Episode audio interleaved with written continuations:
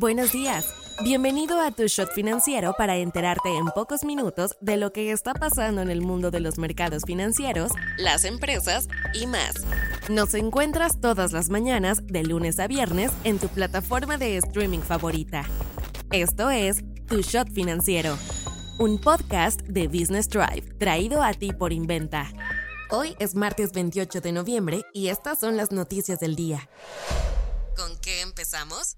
Hay varios indicios que nos hablan sobre una posible recuperación del mercado bursátil en México para el 2024, tras cinco años donde las ofertas públicas de empresas en el mercado mexicano han brillado por su ausencia. Por ejemplo, Santander México espera ver a varias empresas inmobiliarias lanzar sus OPIs el próximo año. Por lo menos una ya lo planea. 18 empresas se han deslistado de la Bolsa Mexicana de Valores en los últimos 3 a 4 años, incluyendo Lala, Biopapel, Aeroméxico, Ayenova, Bachoco y la misma Santander. Ahora por lo menos ya están avanzados los listados públicos de Banca Mifel y Citibanamex, que está en proceso de separación de Citibank. La reciente aprobación de la ley del mercado de valores, que se supone volverá más flexible los requisitos para que empresas se listen en el mercado mexicano, también da cierta luz al final del túnel. Ayudar a la BMB significa también ayudar a las Afores. Actualmente hay 22 mil millones de dólares invertidos en la Bolsa Mexicana de Valores, pero la mayor parte es en bonos gubernamentales. Internacional. La última polémica dentro de la política internacional la veremos en la edición 28 de la Conferencia de las Partes, abreviada como la COP. Una convención realizada por las Naciones Unidas que, en teoría, funciona para discutir temas sobre cómo detener el cambio climático. Este año, la sede es en Dubái.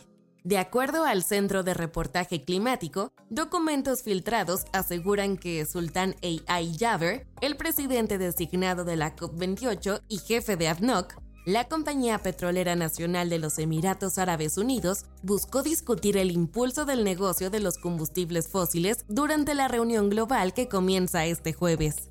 Ya de por sí, la edición de este año pintaba con polémica por ser organizada por los Emiratos Árabes uno de los mayores integrantes de la Organización de Países Exportadores de Petróleo. Además, según una investigación de The Guardian, ADNOC tiene uno de los mayores planes de expansión de cualquier empresa en el mundo que hacen caso omiso a reducir las emisiones contaminantes. En medio de todo este conflicto de intereses está la COP, que justo el año anterior fue criticada luego de que los países se reunieran en Egipto y no llegaran a un acuerdo sobre la disminución del uso de combustibles fósiles. No te vayas sin saber estas. López Obrador aseguró que los almacenes comprados para la superfarmacia, planeada por el gobierno, costarán cerca de 2 mil millones de pesos.